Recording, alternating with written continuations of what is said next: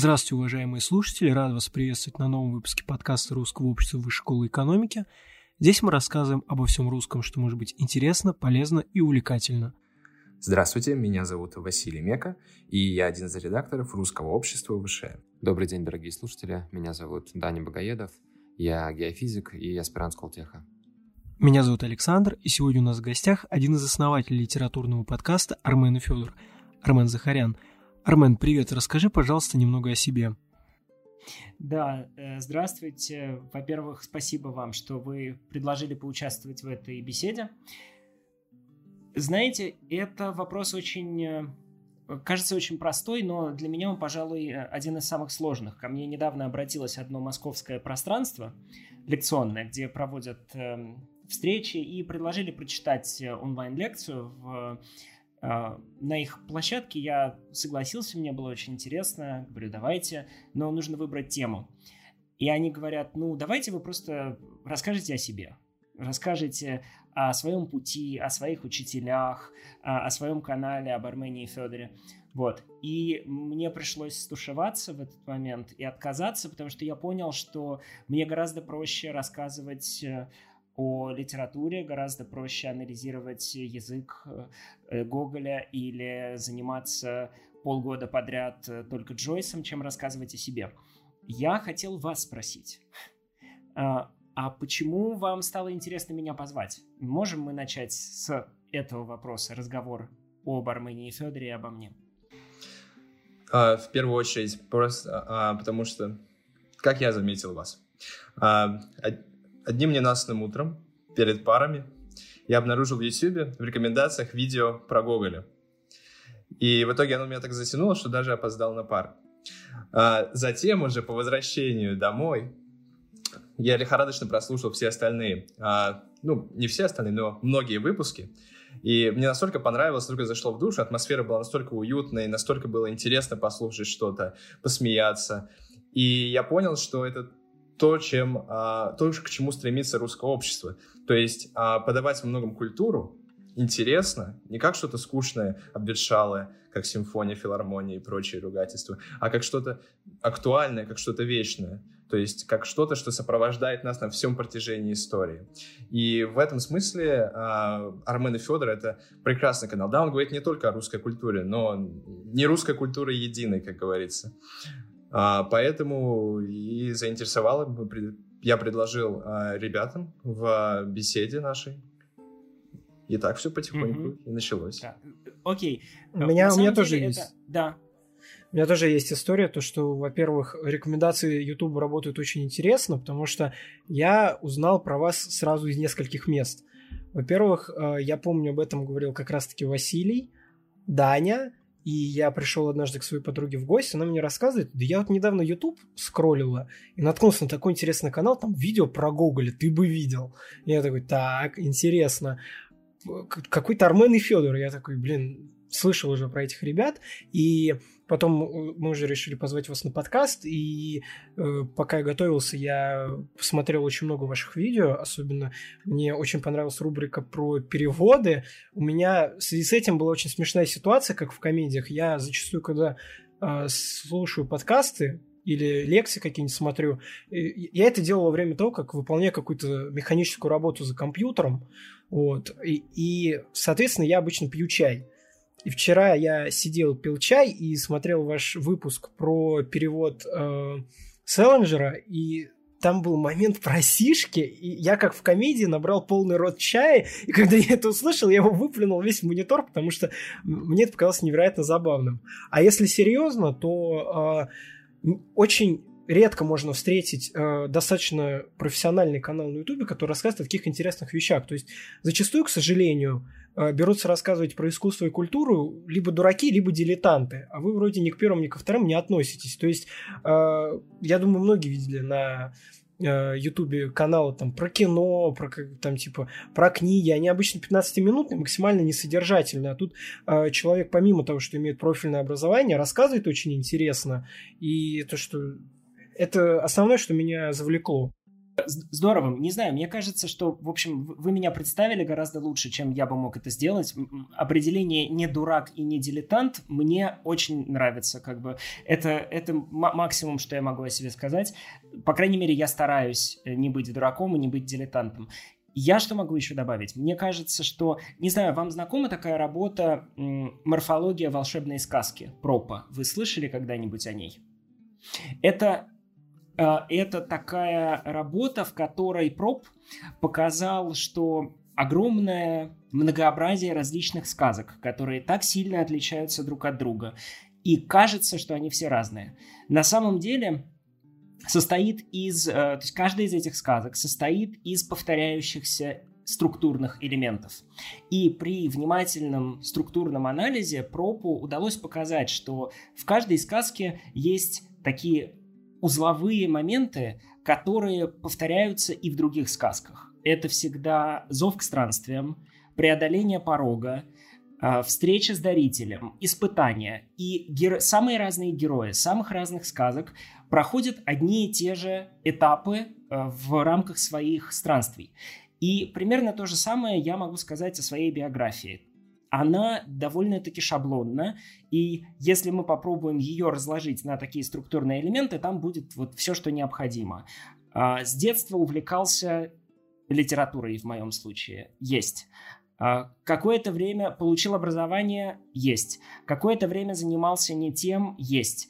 А, решил вернуться к тому, что всю жизнь любил? Есть пришел на беседу к э, русскому обществу высшей школы экономики, есть. В общем, можно, э, можно подставить любого другого человека, который делает какой-то проект, в который он верит, и будет примерно все то же самое. Поэтому мне кажется, что лучшее, что я могу о себе рассказать, это если вы никогда не слышали о канале Армен и Федор, а, зайдите на наш канал в YouTube, посмотрите 5 минут выпуска про язык Гоголя или про 10 э, произведений авторов, на которые стоит обратить внимание перед Улиссом Джойса. И мне кажется, вы узнаете из этого обо мне гораздо больше и лучше, чем я смогу рассказать. Вот, как-то так. Да, спасибо. Давайте тогда перейдем э, к нашей основной части, к вопросикам, которые мы будем сегодня обсуждать. Да, и да, первый у нас как раз задаст Василий. Да, а судя по вашему инстаграму, вы проводите этот веселый отрезок 21 века в Поморском воеводстве. А, или, по крайней мере, находились там, ну, в нынешнем Гданьске. А, вопрос, а где вы вообще проводите большую часть года? И какой город можете назвать своим домом? Я думал, что вопрос о биографии был самым сложным сегодня, но это, это, это было сейчас очень неожиданно. Окей, это самый сложный вопрос, потому что, э, кажется, Бродский говорил о себе «я человек, живущий за границей», и, наверное, вот эту формулу я мог бы применить э, к себе, потому что довольно давно я уехал из э, России, я учился в Москве и вырос в Москве, в Измайлово, э, и люблю обыгрывать эту историю в некоторых своих выпусках, упоминая Гальянова, Измайлова, Альбатрос и всякие другие культовые сооружения и улицы э, родного для меня района, но довольно давно я уехал. И какое-то время я жил на Балканах, в разных странах, э, в том числе в Сербии, в Черногории, но дольше всего в Сербии. А сейчас э, так оказалось, так, так получилось, что я нахожусь в Польше, правда, уже не в Гданьске, а прямо сейчас я нахожусь в Варшаве.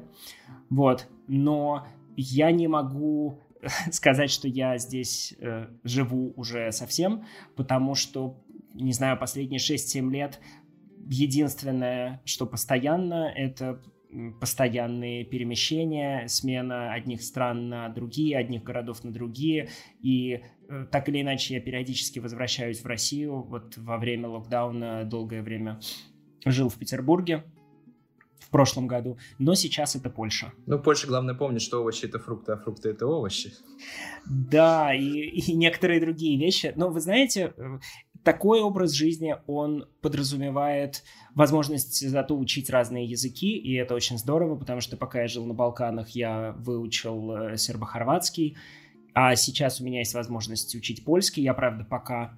Разумеем, але не мовим. Не, Ну да. Но смотрите, на самом деле с русским в анамнезе и с сербо-хорватским, э, в общем, польский становится весьма понятным языком.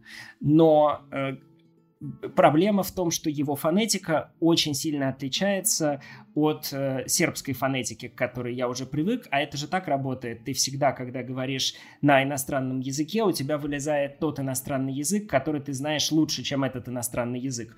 И у меня, так как, ну, э, вот идет такая прогрессия, и периодически лучше всего я знаю испанский, и э, иногда у меня могут на английском, даже когда я забываю какие-то слова, я могу использовать испанские слова. Э, вот. И самые курьезные случаи, конечно, происходили в Армении, потому что, э, к сожалению, я довольно плохо знаю армянский язык.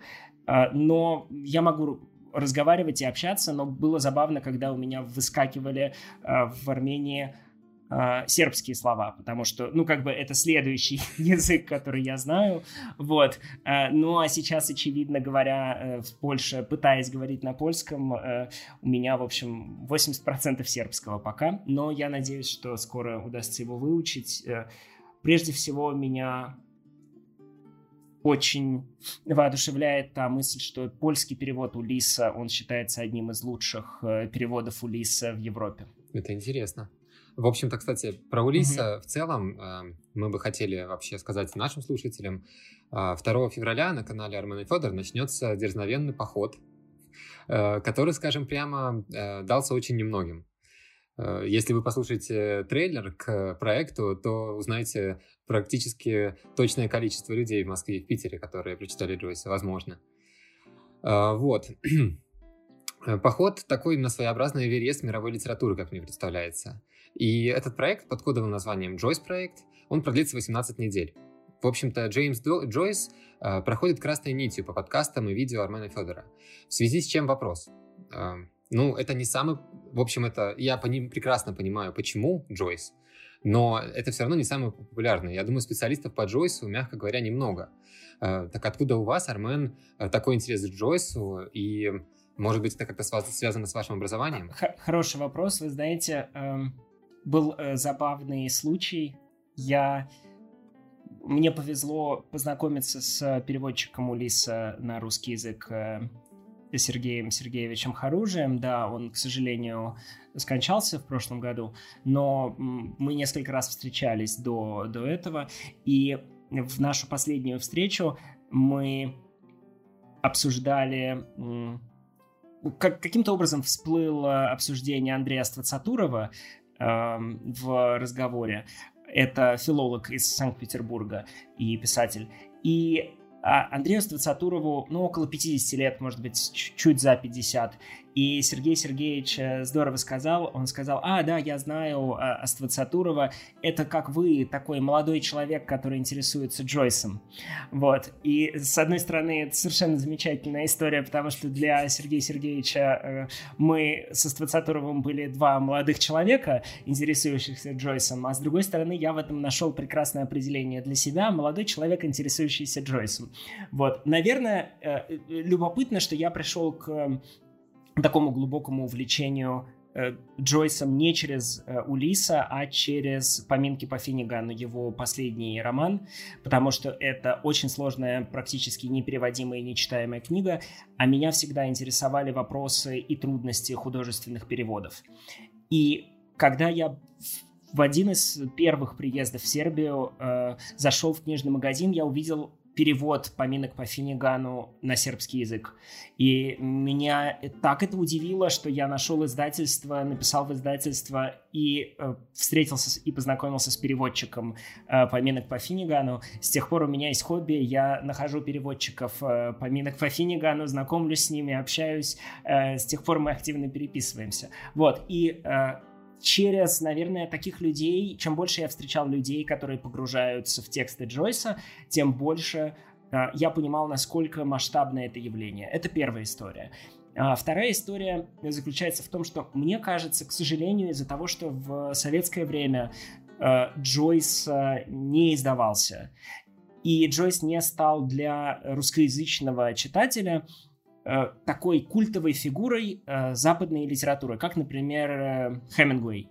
Как бы все знают, э, все слышали это имя, ваши родители читали наверняка, мои родители читали. И если спросить, кто величайшие классики 20 века, э, Хемингуэя сразу все назовут, наверное, назовут э, Фиджеральда, э, Фиджеральда, э, все время путаюсь.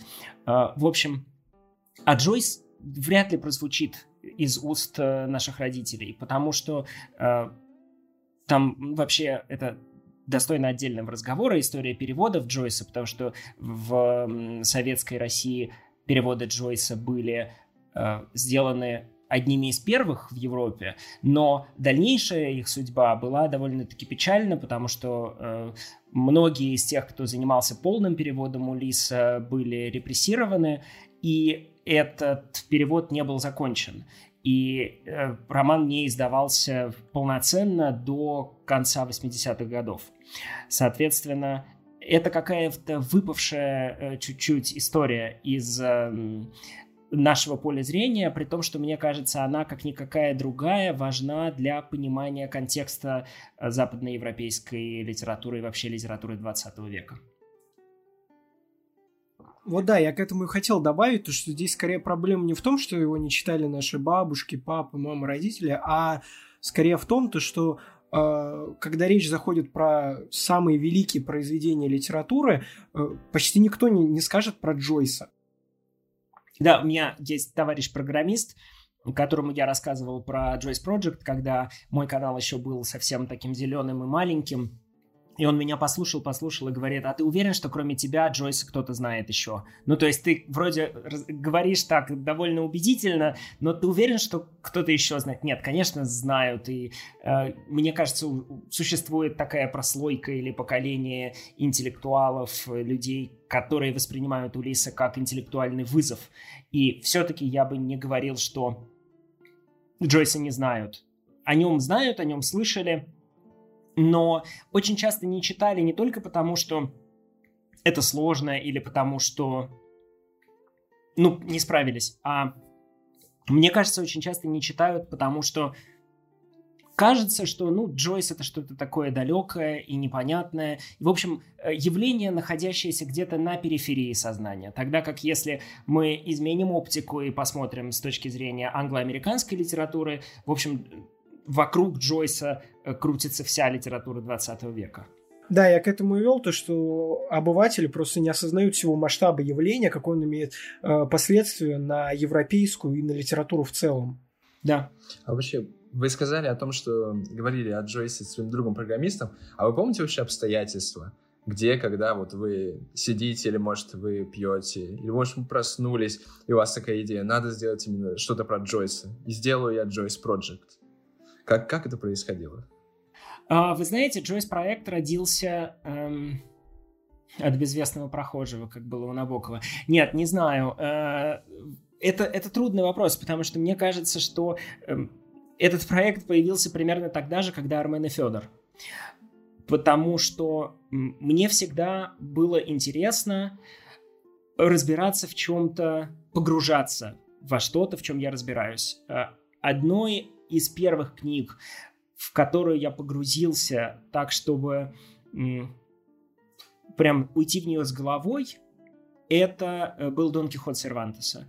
И я тогда читал не только э, Кихота и всю около э, кихотскую литературу, но я даже нашел роман, который я не уверен, что не знаю, и вот а, Андрей Ствацатуров в трейлере говорит, что Улиса в Москве прочитала 150 человек, э, в, в Питере 150 человек, в Москве 200, да? Ну, понятно, что это условные цифры, я думаю, у него эти 150 и 200, это как у Гомера, когда 9 лет мы осаждаем Трою, там 9 лет э, Одиссей плывет, э, э, 9 дней Одиссей плывет на бревне, пока его куда-то выносит. Я думаю, это условные цифры, да, которые в переводе с гомеровского или астроцатуровского на русский означают очень много или очень мало, но э, в данном случае мне кажется, что э, книгу э, подложного Дон Кихота Авельянеды, которую я читал, ну, не знаю, может быть, там 50 э, человек прочитало в России, ну, просто потому что это такая очень узкоспециальная литература,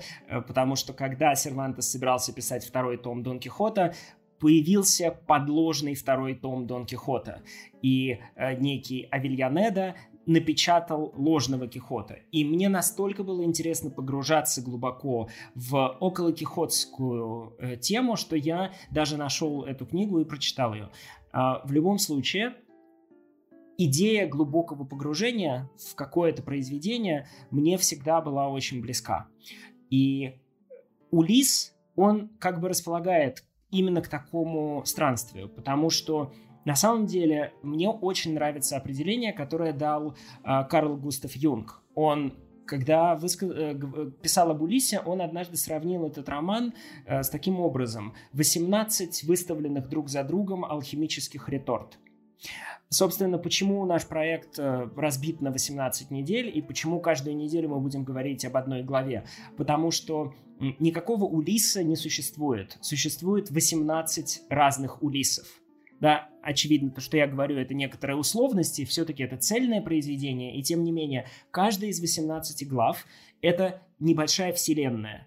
И это, в общем-то, самостоятельное художественное произведение, которое интересно разбирать, в которые интересно погружаться. То есть, наверное, именно вот этот соблазн э, большого количества новых обретений, как называл это Морис Кончес, герой Волхва Джона Фауза, меня э, подкупил для того, чтобы начать этим заниматься, потому что в это история, в которую можно погружаться и заниматься этим бесконечно долго. Мы анонсировали проект год назад, но э, мне кажется, я в таком в фоновом режиме занимаюсь э, его разработкой и подготовкой уже около двух лет, а последние полгода мой организм вообще на 80% состоит не из воды, а из Джойса. И это потрясающий кайф. Эм, я еще хотел, вот вы сказали по поводу репрессированных, вообще по поводу перевода Улиса э, в советской истории. Эм, я так понял, что э, грустная участь постигла Виктора Хинкиса, что ли, насчет репрессированных. Нет, нет, а, нет. А, это была отдельная э, группа переводчиков э, кашкинцев, которые э, занимались переводом в 30-е годы. И, насколько я помню, сохранилось около 10 эпизодов, которые они успели перевести. И в середине 30-х годов они были репрессированы, некоторые из них были расстреляны. И на этом перевод Улиса в Советской России, по крайней мере, официальный перевод Улиса на какое-то время был заморожен. А потом, уже много позже, был перевод э, Хинкиса, и там безумно увлекательная, она одновременно удивительная и грустная история э, того, как Харужий перевел эту книгу лучше всего, конечно, услышать ее не в моем исполнении, а прочитать в книге «Улис в русском зеркале», которую написал переводчик Улиса Сергей Харужи. Это одна из лучших около улиссовских книг, которые я читал. А, по крайней мере, на русском языке наверняка лучшая, а, потому что она она и стилизована где-то местами под Джойса, она и написана очень трогательно, искренне. В общем, это здорово. И он рассказывает, что, а, в общем-то, он просто помогал Хинкису как своему другу разбираться с какими-то местами. А потом Хинкис умер и завещал все э, вот это переводческое дело Харужию. И Харужий стал переводчиком Улиса, в общем-то, по наследству. Он не собирался этим заниматься. Вот, и так появился его русский перевод э, этого романа. Я знаю, что есть критика этого перевода, и действительно, э, этот перевод не идеален. У меня была возможность сравнивать русский перевод и сербский перевод. Я точно знаю, что русский перевод лучше, чем сербский перевод. А, почему-то я никогда не сравнивал с испанским переводом, но, наверное, потому что я чуть-чуть буду заниматься этим в эпизоде, посвященном 14 главе Улиса, и я еще не добрался туда. А, тем не менее, мне кажется, будет здорово, если появится лучший перевод на русский язык, чем перевод э, Харужи. Если кто-то готов его выполнить, мне кажется, это было бы классно. Вот. Но пока у нас есть перевод Харужи, и это очень здорово, что он у нас есть. И по сравнению с э, другими переводами Улиса, хотя повторю, да, у меня не было возможности сравнить с большим количеством языков, но я слышал отзывы некоторых эм, Э, читателей, которые сравнивали с оригиналом, русский перевод определенно выигрывает. Да, уважаемые слушатели, если среди вас есть филологи, пожалуйста, тут есть открытая вакансия на самый лучший перевод Улиса, премия Русского общества прилагается. Армен Федор будет в жюри. Да, вообще мне кажется, что пусть расцветают 100 э, цветов, 120, 100, 146. Мне кажется, что если вам не нравится какой-то перевод, эм, и у вас есть способности, Пожалуйста, это не так сложно выучиться основным правилам теории перевода для того, чтобы не допускать каких-то совсем э, глупостей и ошибок. Делайте переводы, это здорово. Мне кажется, э, очень, очень здорово, Макс Немцов, э, переводчик, он очень здорово сказал в одном из своих интервью то, что как бы между собой сосуществуют десятки переводов Гамлета, и в этом нет никакой проблемы. И мне кажется, что это здорово. Я не люблю, например, буквалистские переводы, но если у нас будет там 5-6 переводов одного и того же произведения, один из них будет э, буквалистский, э, ну, это замечательно. Мне кажется, что, как, как писал Борхес, э, двусмысленность — это богатство. Когда у нас есть разные переводы, возможность их э, сравнивать — это тоже богатство, мне кажется. Да, вот, кстати, пока не ушли от переводов, интересный вопрос, а он немножко на будущее. Но вы когда-нибудь сталкивались с переводом русской литературы за рубежом? А, да, да, конечно, сталкивался. И вы чувствовали какую-то разницу? Если это было произведение, которое вы читали, вы чувствовали какую-то разницу? Могли сказать иностранцам? Здесь автор, скорее, оттенок был другой. То есть это как бы правильно, но не совсем. Я помню, вы упоминали в одном из своих видео об этом, про э, сьют, про английский сьют, э, господи. Англи... Английский сьют был у Тургенева, да, да, да. Но это было как бы просто вот он, он заимствовал иностранное слово. А я упоминал переводы Гоголя э, Констанс Гарнет, э, знаменитой э, переводчицы. Понимаете, когда мы берем переводы там, 19 века или э, начала 20-го, мы должны понимать, что это были первые переводы русских классиков, и э, переводческие школы не были готовы к тому, чтобы давать э, тот тип перевода, который мы сегодня считаем э, адекватным и эквивалентным. И э, когда мы... Но если мы посмотрим на обратное и посмотрим на то, как переводили э, русские переводчики зарубежную литературу в том же 19 веке, там будут не менее странные истории. Например, ну, все знают великого Гнедича.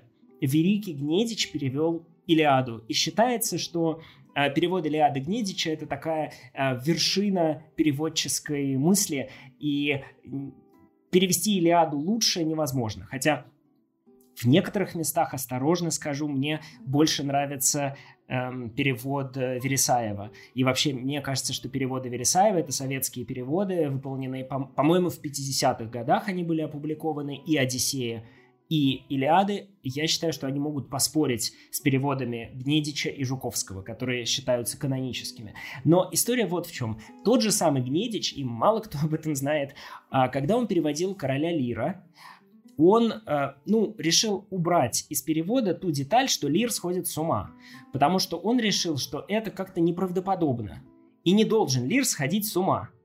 А, в общем, и это было нормально для переводчика начала 19 века. Решить, что ну вот тут Шекспир что-то не то замутил, и э, это я исправил. И Гнедич так и пишет в предисловии. Как бы. И если мы посмотрим на историю переводов, да, и что люди называли переводом э, в разные века, там, в Средневековье, в, в античности, это самые причудливые вещи, которые сегодня не совпадают с нашим пониманием того, что такое адекватный и эквивалентный перевод. Так что, ну, надо понимать, что когда мы берем русские, переводы русских писателей, там, э, которые выполнялись э, в 19-20, начале 20 века, конечно, они не идеальны, но это общая проблема. Что же касается, заканчивая других э, переводов русских писателей, я обычно заглядываю в те книги, которые мне интересны.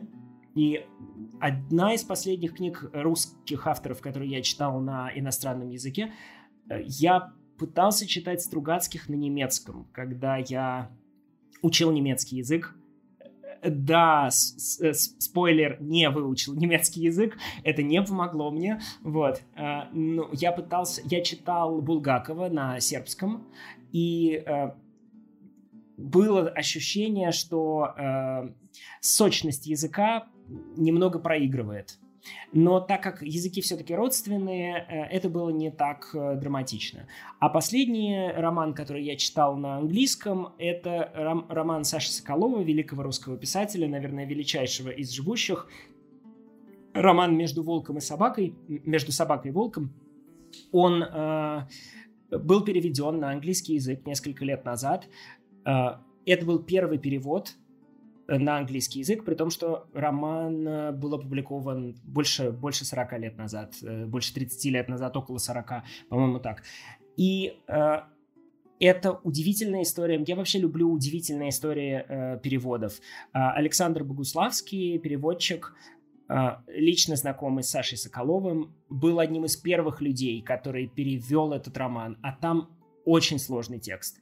Если вы заглянете в этот текст, э, он, он очень необычный.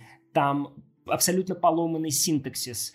Э, это произведение построено в части этого произведения построены в ключе сказа такого э, русского народного. И это все перемешано с канцеляритом, с какими-то заимствованиями. В общем, это дичайше сложная задача для переводчика. Александр Богуславский 16 или около того лет назад перевел эту книгу на польский, и спустя 15 лет он же ее перевел на английский.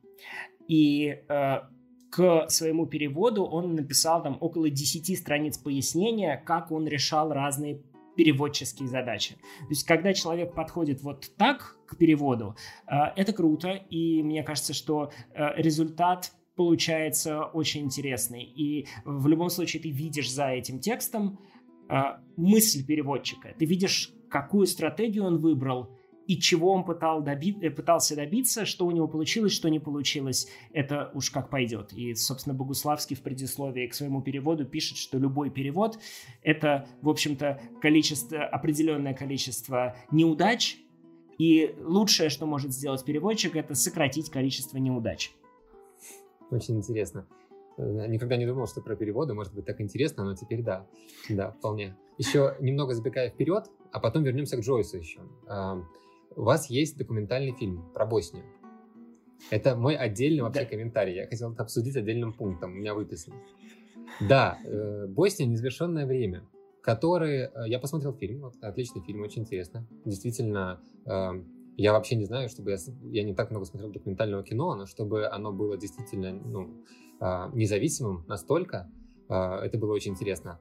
А, и вот, и в общем, мой вопрос. Перевод названия на английский язык. В английском варианте он звучит как Босния Past Continuous. Да. А в русском варианте он звучит как Босния не прошедшее время. Да. И когда я посмотрел фильм, эм, я э, начал, во-первых, я искал Федора в, э, в титрах, но не нашел. Но это тоже отдельно. Это копилочку конспирологических теорий по поводу существования Федора. Но э, насчет перевода названия на английский язык. Сначала появилась Босния на русском, потом была переведена на Пасконтиниус. Босния, не прошедшее время, Босния Пасконтиниус. Или Босния Пасконтиниус так перешла в Босния, не прошедшее время. Нет, я, я очень хорошо помню этот момент, потому что э, я ехал на машине из Белграда в Черногорию, на побережье в город Херцег-Нове. Это довольно долгая дорога, 6-8 часов, в зависимости от э, того, снег или не снег. Но это был, по-моему, декабрь. И я придумывал разные варианты и придумал Босния не прошедшее время сначала.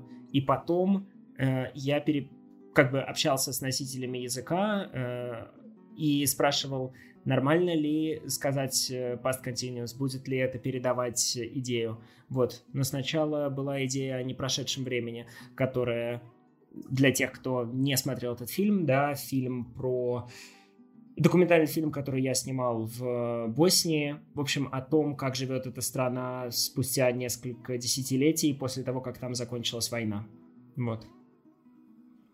Мне просто как раз было интересно, что просто past continuous, эм, мне кажется, с каким-то двойным дном. Мне, ну, я английским владею, и именно past continuous название мне показалось более удачнее, чем не прошедшее время. В общем, и у меня появилась идея, что э, что сначала было continuous, а потом непрошедшее время. Нет, нет, Past Continuous это был перевод, но как бы, э, ведь вы же знаете, что названия, они обычно вообще не переводятся, а названия, они э, не только переводятся, но и локализуются, например, или адаптируются. Ну, будем считать, что это такая удачная локализация, которая, ну, на ваш взгляд, получилась даже удачнее, чем оригинальное название. Да, да в конце концов, ну, действительно, говоря, завершая как бы немножко, подытоживая о переводах, перевести Кулебяку с самым плюсом действительно представляется трудным для англоязычного, да. наверное, переводчика. Да, ну как бы есть разные переводческие стратегии. Мне кажется, мы можем не завершать эту тему, потому что я думаю, что все, кто не, увлекается лингвистикой, там, теорией перевода, они уже отключились и не слушают нас. Поэтому мы, в общем-то, как бы не потеряем остатки аудитории, если продолжим говорить о переводах и дальше. Вот. А, но да, действительно, мне то, что мне нравится в переводе, но это мои личные предпочтения, это последовательность. Если переводчик выбрал какую-то стратегию и придерживается ее, если эта стратегия стратегия, в которой он пытается сохранять реалии и разъяснять их, да, то есть писать там кулебяка с самовым плесом, э, пышный пирог э, с рыбой, да, окей, это, это хорошая стратегия. А если же он там э, транскрибирует, это другая стратегия, но мне нравится, когда перевод э, цельный, последовательный, э, а не внутренне противоречивый. И этот камень отправляется в... на Бохову. Да, но это такая, ладно, это для, для да, тех, чтобы быть в теме, слушайте Ремарков. подкасты Армена и Федора, пока едете на пары. Ссылочка будет в описании. А, вообще, да. Ну хорошо, тогда вы уже неплохо затронули эту тему и хотели ее обсудить. А, это вопрос вообще русской литературы в школе. А, и, и тут я а, приведу цитату моей э, мамы, она тоже филолог, литературовед, доцент кафедры общего русского славянского языкознания. А, ну, то есть она имеет право говорить, и я имею право ее цитировать. А, она говорит, что вообще самое большое, самое страшное проклятие русской литературы – это то, что ее заставляют читать в школе. А, в общем, и в связи с этим, и не только в связи с этим, а в связи, в принципе, с, с русской литературой в школе, что вы думаете о школьном курсе литературе и что бы вы в нем изменили. Мы можем побеседовать на эту тему и обязательно в конце э, дать какие-то рекомендации к составителям школьной программы или вообще каким-то реформам, чтобы не быть умозрительными. Да, чтобы они могли разить словами Армена своих учителей литературы. Э, вы, вы, вы знаете, я боюсь сделать сейчас то, что, что я регулярно делаю в рамках своего канала, разочаровать школьников, а, потому что а, это интересный... это, интересная постановка вопроса, но а, мне представляется, что каждый человек все-таки должен рассуждать о том, в чем он разбирается на более-менее экспертном уровне, Э, боюсь, что я не знаю, какую литературу стоит читать детям и как должен выглядеть э, курс по литературе в школе. Потому что я понимаю о тех э, понимаю природу тех проблем, которые вы вот, которые ваша мама озвучила.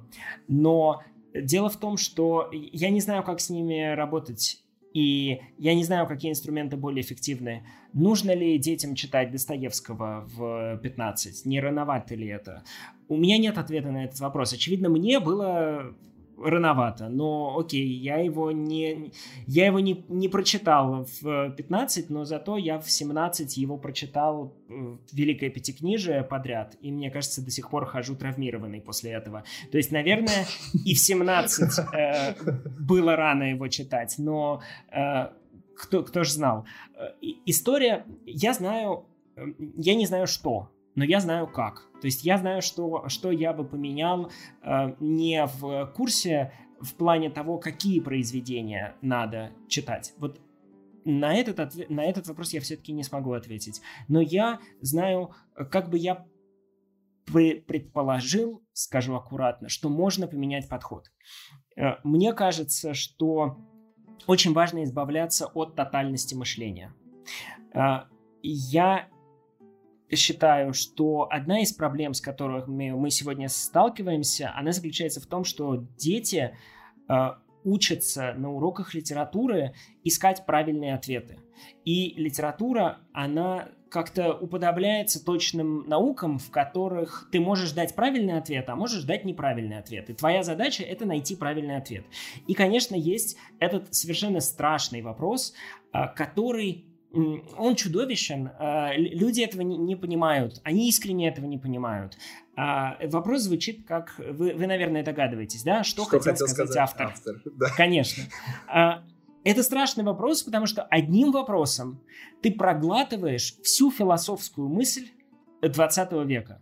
Просто все, что э, для нас создали э, Делес, Derrida, структуралисты, постструктуралисты. Ты просто уничтожаешь этим вопросом и говоришь, что всего этого не было, ребята, мы по-прежнему живем в 19 веке. У нас по-прежнему э, как бы концепции 19 века, у нас биографическая школа. Сейчас мы сравним, э, значит, биографию автора с тем, где он писал это произведение, и э, расскажем вам, какой правильный ответ. Здорово, если бы э, литература и уроки литературы были не той площадкой, где ищут правильные ответы, а той площадкой, где э, учеников, детей, э, подростков учат задавать правильные вопросы. Потому что литература, как мне кажется, должна быть э, таким смежным с философией полем, э, полем для дискуссии, для столкновения идей. Я очень часто сталкиваюсь с тем, что когда я в рамках э, канала Армен и Федор даю какую-то интерпретацию некоего эпизода, приходит человек, который предлагает другую интерпретацию. Но он не просто предлагает другую интерпретацию, а настаивает на том, что его интерпретация верная, следовательно, моя интерпретация ошибочна. И вот именно это представление, как мне кажется, то, что, наверное, воспитывает в детях школа, то, что есть, есть верная интерпретация, верное прочтение. И э, главное его выбрать, его найти, вот эту правильную оптику, и тогда все остальное объявить неправильным. Но в литературе это не так. В литературе основное богатство и э, философия 20 века а, очень убедительно э, это показывает, заключается именно в огромном количестве разных интерпретаций. В том, что один и тот же текст ты можешь прочитывать по-разному, с разных точек зрения, в разных обстоятельствах. И это учит тебя тому, что мир не является черно-белым. Он не делится на э, правильные и неправильные ответы. Он гораздо сложнее. И литература — это потрясающая почва для того, чтобы учиться сложности мира, воспринимать его в выпуклом виде, а не в бинарной системе бинарных оппозиций. Вот. А вот такая ваша позиция, она сложилась еще в школе или, или нет? Просто мне представляется, как ученик восьмого класса Армен Захарян стоит и говорит, вы не правы, в литературе так не работает. А, вы знаете, это хороший вопрос, я, я не очень помню, я вообще плохо помню себя лет до 14, а, но, э, наверное, тяжело, наверное, Э, нет, я всегда любил оригинальные интерпретации. И э, когда люди отмечают в наших подкастах такую э, чрезмерную интертекстуальность, вот это явно врожденная штука, потому что э, интертекстуальности я никогда не учился, и я не учился находить эти связи и параллели и переклички, я их вижу просто сразу. Всему остальному я учился а, а это врожденное. Соответственно, э, я всегда любил находить какие-то оригинальные связки и предлагать вообще оригинальные решения, но э, я не думаю, что я не думаю, что вот эта именно часть, она была у меня в школе. Я думаю, что лекции по философии постмодернизма, изучение работ таких авторов, как э, Гватари, э, Derrida, Жиль Делиоз и так далее, оно много способствовало э, пониманию выпуклости и неоднородности э, литературного процесса. Ну и вообще э, очень большим подспорьем были курсы по теории литературоведения в Оксфорде, в Ельском университете, которые я проходил. Да, сертификат мы видим. А э, э, забавно, но иногда курсы по литературоведению выглядят как курсы по философии. И ты э, изучаешь работы философов, которые вроде как и не были литературными критиками. Некоторые из них были, некоторые нет. Но потом понимаешь, как это работает. Да, вот как-то так.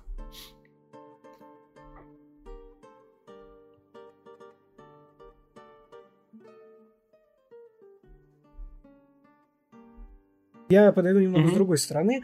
Э, сейчас у нас в целом э, мировой тренд э, на ломание вертикали, особенно ну, в любых коллективах, формальных, неформальных, той же самой школе. То, что во многих странах сейчас э, практикуется отсутствие домашней работы, э, максимальная неформальность и более такое проектное мышление. То, что вам не надо что-то прочитать, прийти и рассказать. Вы делаете что-то более креативное. В связи с этим у меня такой вопрос. Как вы вообще считаете, нужно ли детям читать, нужно ли вот это что-то э, более классический подход к литературе, когда вы э, в целом вы изучаете Пушкина, вы изучаете Лермонтова, или вы считаете, то, что это должно быть выборочно, или можно вообще не учить? Да, боюсь, боюсь, что я не могу ответить на этот вопрос, потому что смотрите, как я бы рассуждал в этом случае. Мне кажется, что нужно посмотреть, какого результата мы хотим добиться – это первое. А второе, какие у нас есть исследования и э, что они показывают. Как, как, как э, изучение тех или иных материалов сказывается на э, благополучии, на интеллектуальном потенциале, э, на развитии ребенка и так далее. Я говорю не, не с прикладной точки зрения, а более практической. Как вы считаете вообще, а, обязательно, обязательно ли человеку иметь такой своеобразный культурный бэкграунд из литературы? Просто Армен обозначил важную, какую цель мы преследуем. То есть, мне кажется, тут это важно понимать. Вот, допустим, да, что мы э, преследуем цель создать именно, что называется, ну, цельного человека, да, человека, который более свободен в чем-то, он может свободно рассуждать о чем-то, а, да, то есть это школьник, это не тот школьник, которому сказали а, в школе прочитать, там, не знаю, 252 на, на географии 252 страницу учебника про Джемалунгму, да, а это тот школьник, который заходит в, в интернет, там 500 тысяч ссылок на Джемалунгму, он узнает про гору, про историю, про древние цивилизации, про картины, то есть такой человек, это вот в шведских школах, я знаю, практикуется, у меня знакомые шведы mm-hmm. есть, и у них есть целые уроки критического мышления, то есть а, их уже mm-hmm. учат о том, как вот в интернете, среди этих многих ссылок, то есть они уже на втором уровне, отбирать нужно. И вот мне кажется, я, все, я, такая. окей, э, хорошо, я понял вопрос.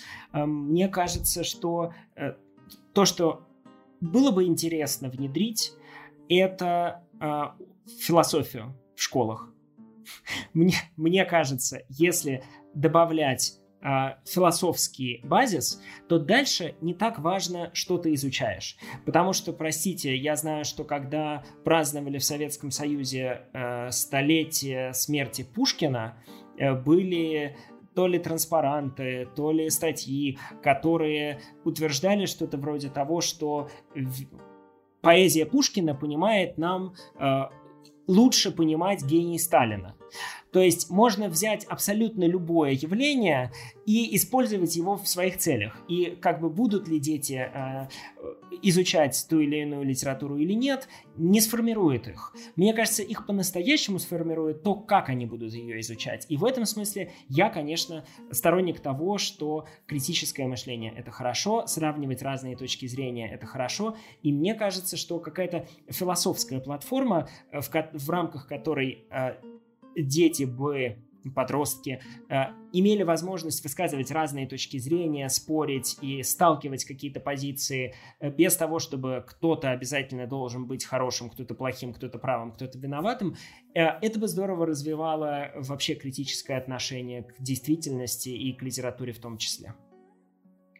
Не знаю, ответил ли я на ваш вопрос. Достаточно, более чем.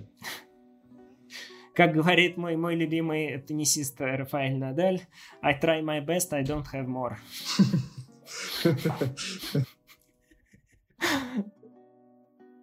то мы можем буквально прийти к мысли и заменить курс университетский, который есть буквально у всех э, философии, на русскую литературу, потому что, в общем-то, и по возрасту больше подходит. А курс, и а по, курс сути, по философии а поместить понимать, в школу. Именно. Да. Вот пакет реформ готовится И его хватит, чтобы написать эссе в ЕГЭ там в конце. Да. Да. Ну, это хорошо, это практически... Да, потому что действительно, когда мы, я э, лично читал... А, не пытайтесь, не пытайтесь повторить это дома или в Министерстве образования. Да, потому что когда я лично читал Достоевского в школе, это было преступление наказания, я прочитал, думаю, боже, какой же ужас, какой же мрак, и просто, не знаю, какое-то душевное объединение происходит, ты думаешь, все тщетно. А потом, когда я на третьем курсе открыл для себя «Братьев Карамазовых», я прочитал и думаю, какая же здоровская книга. То есть, ну, казалось бы, буквально 4 года прошло, а человек уже по-другому воспринимает, mm-hmm. поэтому все очень важно. Mm-hmm.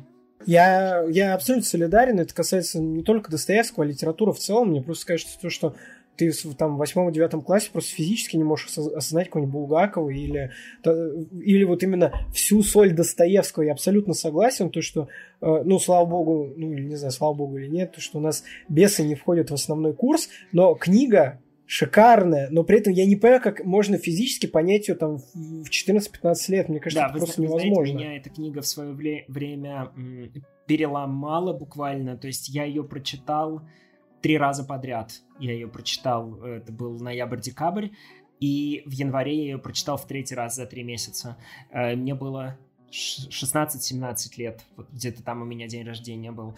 И э, мне кажется, это вообще величайшая книга в истории русской литературы, одна из. И очень интересно, Генри Миллер писал о бесах.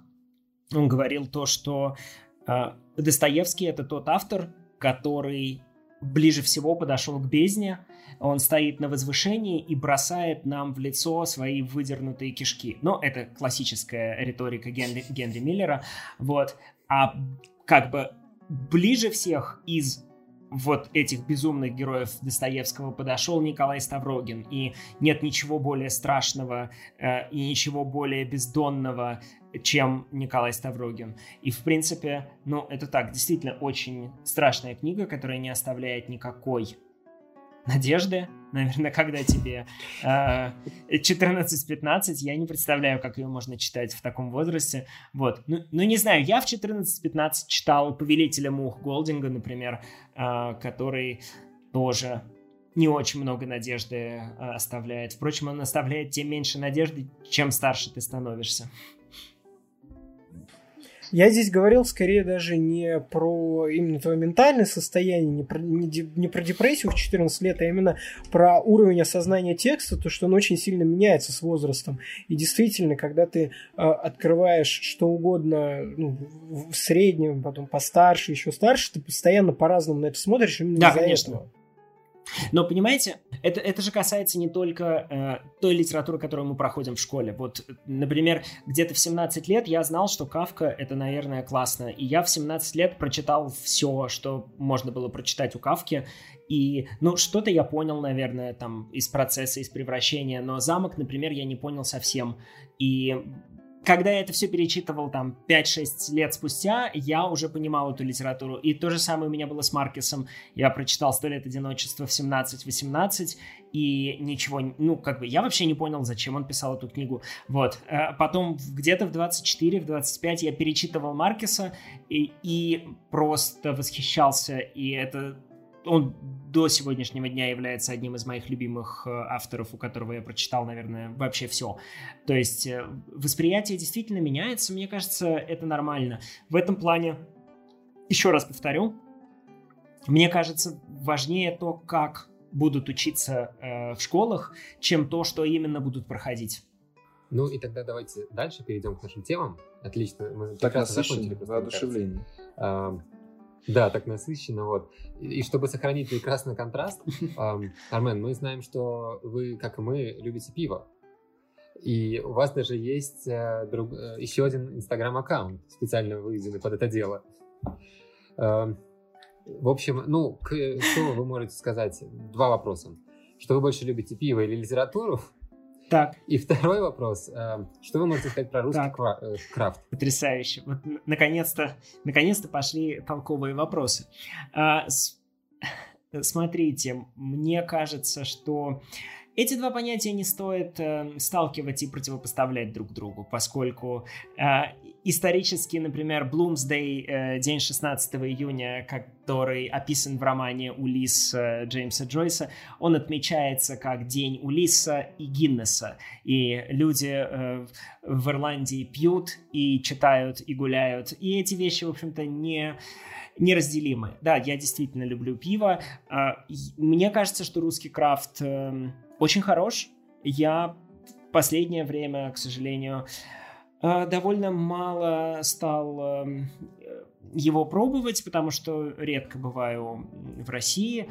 Э, тем не менее, зависит от того, с чем мы сравниваем. Если мы сравниваем с э, лучшими крафтовыми пивоварнями США или некоторых стран Западной Европы, то, конечно, Россия пока проигрывает. Однако, если мы сравниваем, например, с Балканами или с э, большинством стран Восточной Европы, то э, русское крафтовое пивоварение, оно, безусловно, лучшее на этих э, землях и территориях. И то, что в России вообще поражает, это размах и скорость э, развития явления, потому что, э, например, когда в Сербии появилось крафтовое пиво, это было сценарий очень похожий на Россию, Э, нужно будет тайм-коды указать, чтобы люди, которым не очень это интересно, смогли промотать. В любом, в любом случае я расскажу, потому что в Сербии крафтовое пиво появилось примерно так же, как в России. Привезли брюдок. И э, это были примерно те же годы. Что произошло после этого в Сербии? В Сербии появилась одна крафтовая пивоварня – потом еще одна домашняя пивоварня, потом три крафтовых бара. В России появилось все то же самое, только умноженное на 10-20 э, раз. И э, в России это явление стало масштабным и по-настоящему глубоким, тогда как в Сербии оно, в общем-то, осталось э, в таком зачаточном уровне. И из того, что я сейчас могу видеть, в Польше лучше, чем в Сербии, но все еще хуже, чем в России. Вот. И то, что э, восхищает, это то, как русские люди умеют увлечься какой-то идеей и развивать ее с большим энтузиазмом, чем те, кто ее создал. Это как э, да, я, я поражался тому, что, ну, как бы в Америке придумали вот эти рэп-батлы, да, и а, они, они очень долго занимались рэп-батлами, они в этом совершенствовались, были какие-то, наверное, канадские рэп-батлы, а, европейские, возможно, какие-то маргинальные, а потом пришли русские и довели это просто до формы абсолютного искусства, и закрыли тему рэп-батлов э, навсегда, наверное, батлами Оксимирона с Гнойным и Оксимирона с Дизастером, как бы все, э, исчерпали тему. Это, это восхищает совершенно. То есть мне, мне очень нравится такой подход, и это то, что отличает э, Россию и то, как это реализуется в России. И с крафтовым пивом, мне кажется, происходит то же самое. Так, Вась, ты хотел спросить про Михаила Казимова. Да, вы знакомы с деятельностью такого человека? Потому что он как раз-таки любит очень трактовки. Он да. очень любит трактовки однозначные. Что хотел сказать Пушкин, что хотел сказать э, Тургенев, что там, э, как, как с нами общается Бах. Но, тем не менее, у него просто э, есть один пассаж на фоне всех его многих слов. У него есть один пассаж очень интересный, у него было выступление в Совете Федерации, где он сказал о том, что э, цитата не прямая, но что-то вроде того. Если что, в комментариях я напишу потом. Э, что 1% добавленный, если при формировании государственного бюджета а, Россия поставит на первое место культуру, то остальные сферы, они начнут подниматься на несколько процентов. Понятное дело, что это метафорически достаточно. Угу. Вопрос больше к чему. А, человек все-таки, так или иначе, а, который произносил эту речь, заинтересован и работает в сфере культуры, понимает, как все это устроено. На ваш взгляд, как мы можем улучшать положение собственной культуры в стране? Потому что сейчас э, большинство именно русской культуры, э, потому что мы сейчас знаем многих поэтов, да, или знаем русскую культуру только потому, что есть какие-то тяжеловесы Толстой, Достоевский, более легкие поэты Пушкин, но это все скучно, это все классика, 19 век, никому это не интересно. При этом же, а, как вот можно улучшить положение в нашей стране, то есть культуры, то есть куда больше вливать денег, если вы можете сказать, да, или работать с чем-то больше. Допустим, как вы сказали, это поменять фокус во время уроков литературы да, то есть э, на то, как это надо делать. Не что читать, да, а как читать. То есть как мы можем вот именно среди э, граждан России э, поднять вот именно культурный фонд, что называется, опошенное достаточно слово сейчас, но тем не менее. Mm. Ну, во-первых, я должен сказать, что я очень тепло отношусь к казинику. Э, более того, я периодически получаю совершенно очаровательные комментарии. Вот несколько дней назад человек написал «Ты сын Казиника?» Ну, то есть, как бы, нет, есть люди, которые действительно сравнивают нас. И, э, не знаю, мне кажется, что э, можно не соглашаться с многими вещами, которые он говорит, или в чем-то видеть какую-то категоричность или что-то еще, но мне кажется, все, что он делает, он делает с любовью. Вот. А, а я всегда пасую, когда я видео, вижу, что человек делает что-то с любовью. Меня всегда это подкупает, э, потому что, ну, он... Э, я, я смотрел, например, несколько лет назад его интервью с э, Владимиром Владимировичем Познером, и Познер был явно не очень доволен, что Казиник должен ему что-то объяснять про то, как ему воспринимать там искусство. И Познер, ну, так довольно-таки вел себя ну, не сказать, чтобы агрессивно, но около того. Вот. И мне очень понравилась манера Казиника, который не, не защищался, а как-то пытался все время примирить э, себя с действительностью и Познера с собой. И вот это было, мне кажется, очаровательно. В общем, э, он мне нравится. А теперь, что касается культуры. У Уильяма Голдинга есть э, очень интересный роман «Наследники». Он, это была, была его вторая книжка, там интересная история, когда он написал «Повелителя мух». Вы же знаете про «Повелителя мух». Э, это да, одна из главных э, европейских книг э, второй половины 20 века. Э, он все еще не мог э, зарабатывать своим писательским мастерством, поэтому ему пришлось продолжать работать учителем в школе. Э, он работал, э, проверял э, задания, вел уроки, и вот на уроках потом его ученики вспоминали, что он иногда нам давал какие-то тексты и говорил, сидите, переписывайте. Потому что он в это время писал «Наследников», он писал свой второй роман, будучи школьным учителем и уже автором «Повелителя мух». А, и в этом романе он пытался показать Умвельд неандертальца. То есть э, этот роман весь написан от лица неандертальца и изнутри неандертальца. Как будто неандерталец э, мыслит прямо на страницах этого произведения. И заканчивается этот роман встречей неандертальцев с Homo, то есть с нами. И заканчивается этот роман сценой с э, несколькими Homo, э, нашими предками. Роман называется «Наследники», да, то есть э, роман о, о нас, как о наследниках вот тех ранних Homo, которые встретились с неандертальцами.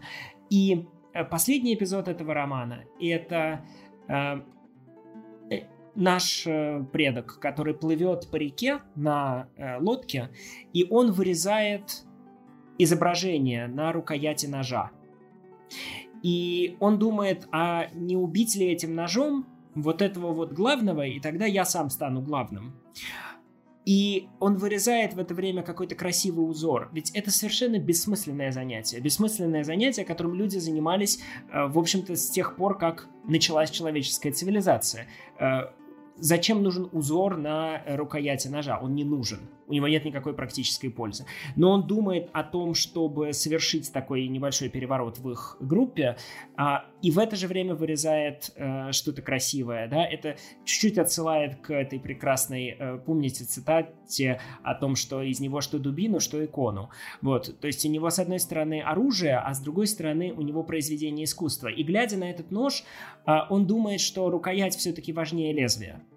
И мне кажется, что э, это мой способ уйти от ответа на вопрос, на который я не знаю, что ответить.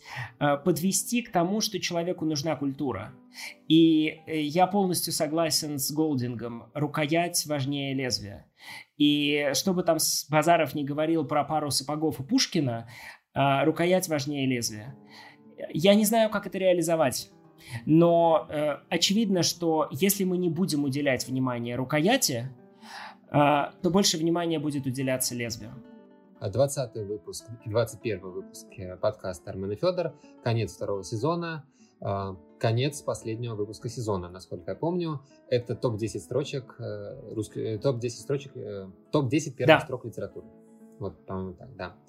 И вот мы проходим весь топ, и в конце дисклеймер, который должен да. быть в начале что в этом списке нет ни одного произведения из русской литературы, потому что если мы их начнем сюда включать, то ни на кого места не останется. Абсолютно согласны. Но э, если вам понравилось, пишите комменты, оставляйте отзывы. Э, мы выпустим топ-10 э, первых строк да. русской литературы. Там, там вы ограничились 20 веком и зарубежной литературой, и, э, не побоюсь этого слова, пообещали, Э, за слушателям, что будут еще и топ первых студентов. Да, обнадежи. Как, как говорится, медленно мелят э, мельницы богов. А, мы, да, э, мы обязательно подготовим такой выпуск, да. То есть он будет? Можно да, сказать? конечно, он будет. Э, более того, раз уж вы об этом спрашиваете, давайте я дам что-то вроде около обязательства.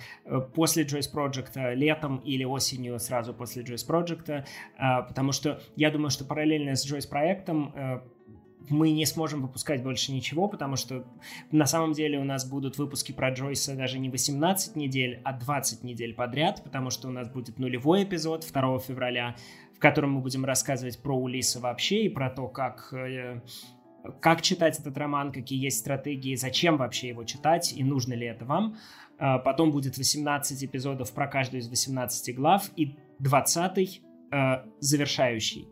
А, вот через эти 20 недель, соответственно, будет э, топ, топ-10 строчек русской литературы.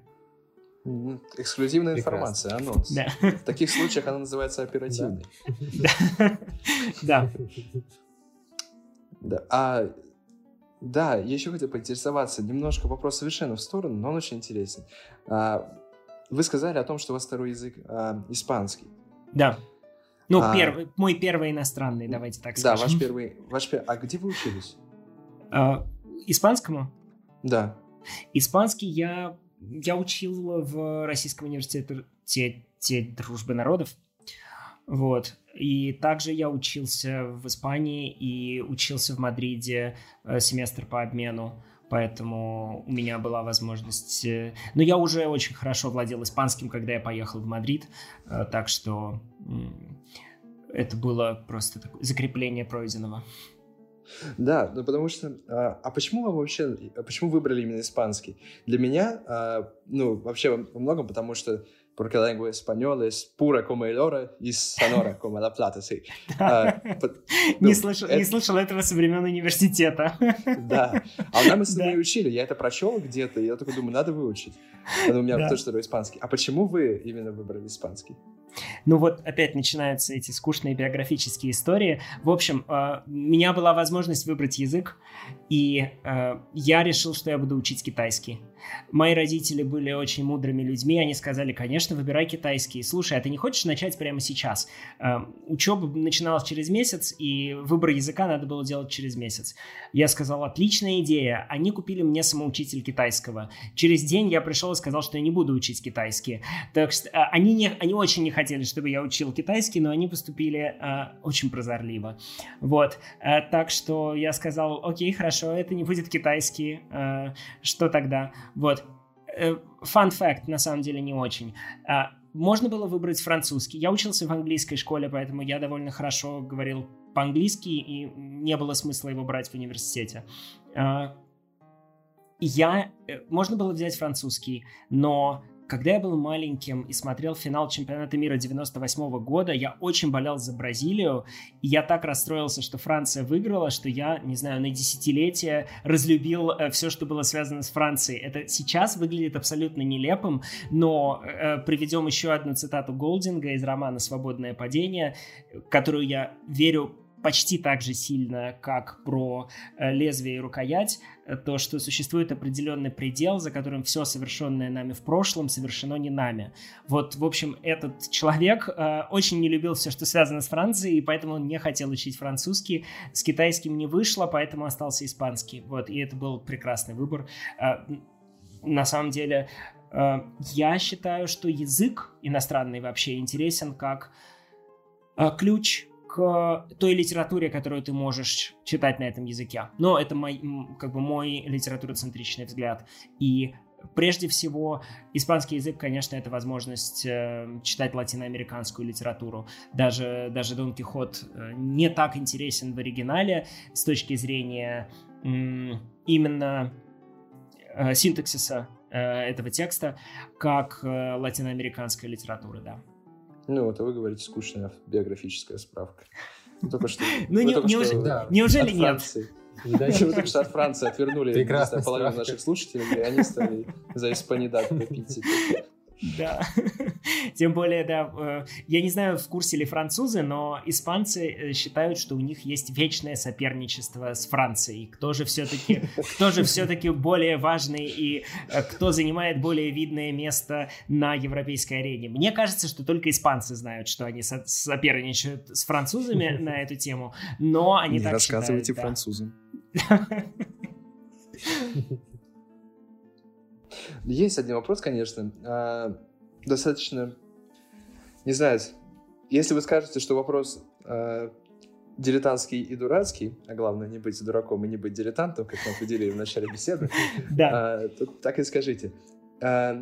Готовились, мы готовились к подкасту с вами, я подумал о том, как, на ваш взгляд, если бы Гёте, если бы Гёте писал... Интересная постановка вопроса. Да, если бы Гёте писал «Преступление и наказание», то чем бы оно закончилось? И если бы Сервантес писал «Войну и мир», то какие бы особенности были? Ну вот, допустим, Гёте берет с середины преступления и наказания, уже написанное Достоевским, и ему говорят, у тебя нет никакого выбора, кроме как закончить это произведение. Просто мы знаем, что у вас подкаст есть про этих авторов, поэтому именно их выбрали. Вы знаете, это потрясающий вопрос, но я в своей обычной манере буду уходить от ответа в этот раз следующим образом. А, мне вообще представляется, что импровизация, мы живем в обществе, в котором импровизация очень сильно переоценена, тогда как подготовка, наоборот, э, не, не, не, недостаточно ценится. И, э, ну, как бы история в том, что ни одна футбольная команда никогда не сможет выйти на поле и симпровизировать э, позиционное нападение в стиле Манчестер Сити. Для того, чтобы э, играть в позиционном нападении так, как играет Манчестер Сити, так что от этого невозможно оторвать глаз, нужно тренироваться каждый день, заниматься тактическими схемами и так далее. Соответственно, я уверен, что я смог бы гораздо лучше ответить на этот вопрос, если бы я взял несколько дней, подумал, э, написал, значит, один вид текста, другой, э, все бы это выкинул, э, написал бы третьим образом, тогда бы у меня получилось лучше. Так что я сейчас вынужден говорить с позиции собственных ограничений, потому что я, в принципе, не артист импровизационного жанра совершенно. А, я полагаю, что Гёте закончил бы преступление и наказание. Абсолютно точно так же, как Достоевский. И вот почему. Потому что Гёте был выдающимся художником. У него было очень цельное видение э, литературы, искусства. И он вообще очень такая э, разнообразная, цельная и талантливая личность. Соответственно, э, Гёте исходил бы из логики текста. Потому что любой большой автор всегда следует логике текста. И э, этот я не знаю почему. На самом деле Уильям Голдинг не является одним из моих любимых э, авторов. Я его люблю, но не то чтобы я был его фанатом. Э, с, но это забавно, но Голдинг, мне кажется, чаще Джойса сегодня упоминается. И тем не менее, э, Уильям Голдинг э, здорово говорил про роман э, Хаксли э, «О дивный новый мир» что э, у него идея, которую он хотел рассказать, э, победила э, тот, то повествование, которое у него получалось.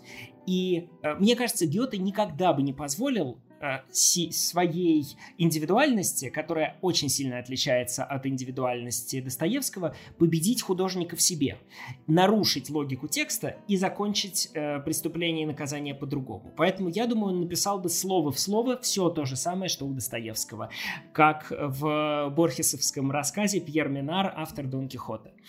Вот. Э, что же касается Сервантеса, который бы заканчивал э, «Войну и мир», да, тоже заканчивал? Ну, университет, наверное. Или, Ну, или, заканчивай. нет, или сначала бы писал. Нет, а давайте, И можем и так, и так сказать. Ну, просто если, если бы он начал писать, то, Не, это, ну давайте то это было бы сначала. другое произведение, наверное.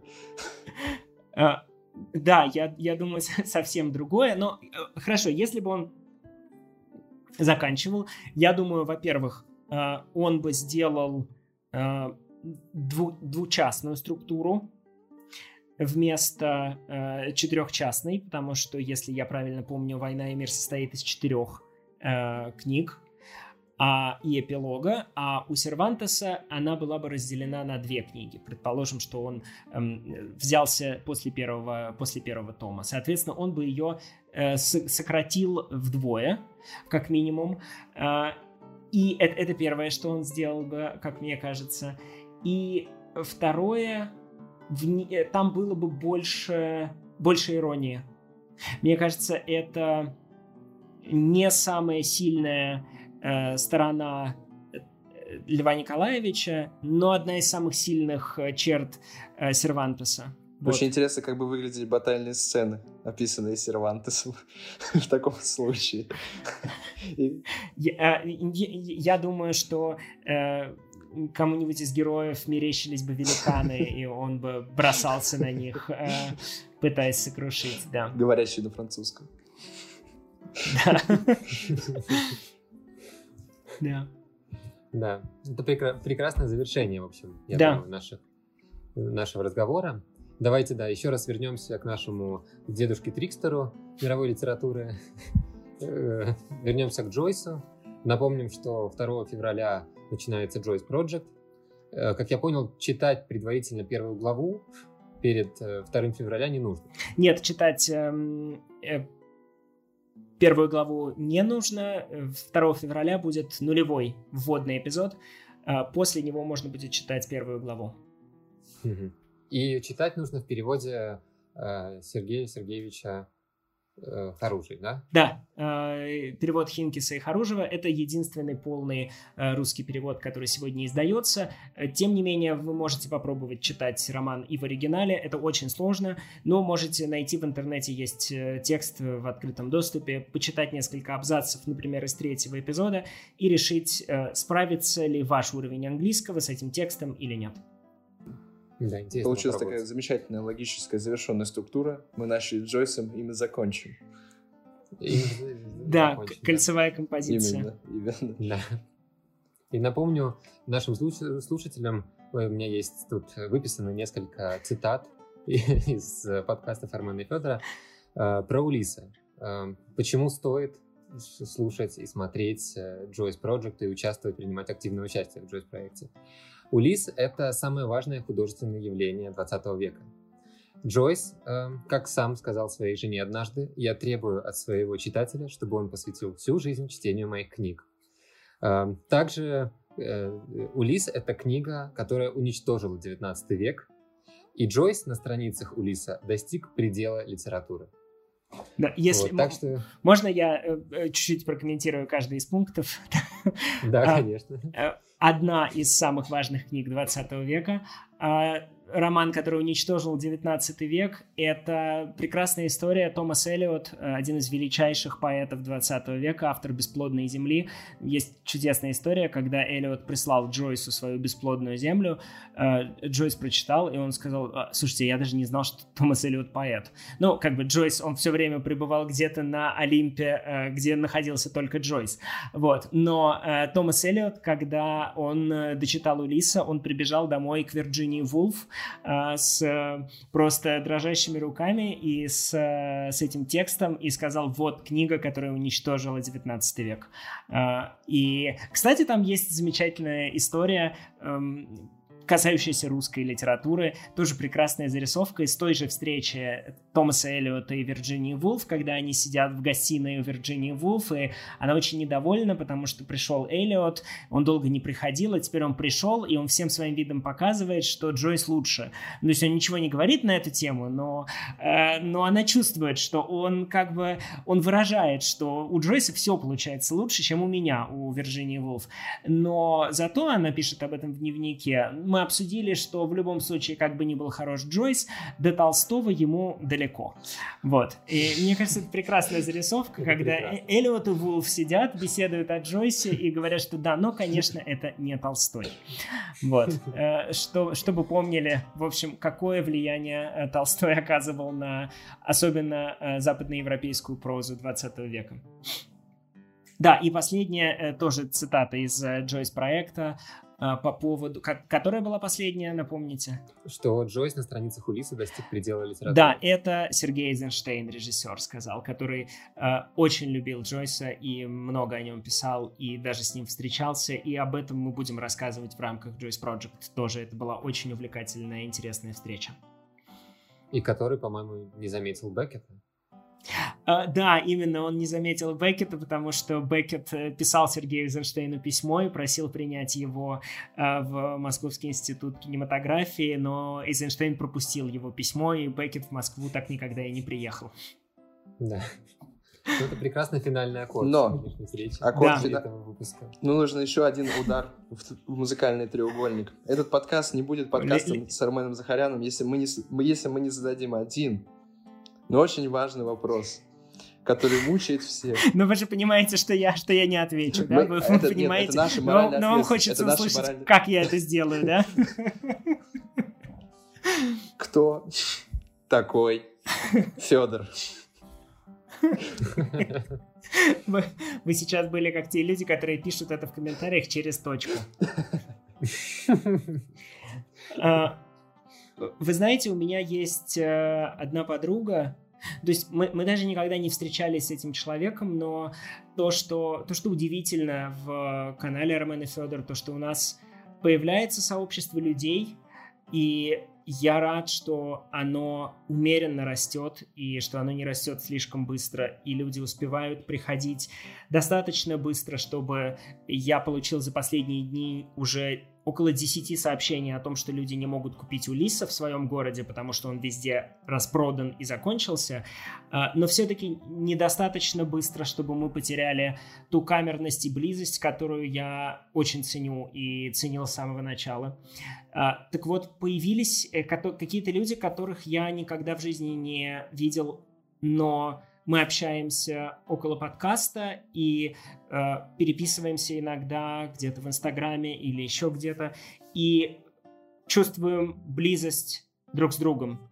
И вот у меня есть э, такой друг, подруга из Петербурга, которая сегодня написала мне про Федора.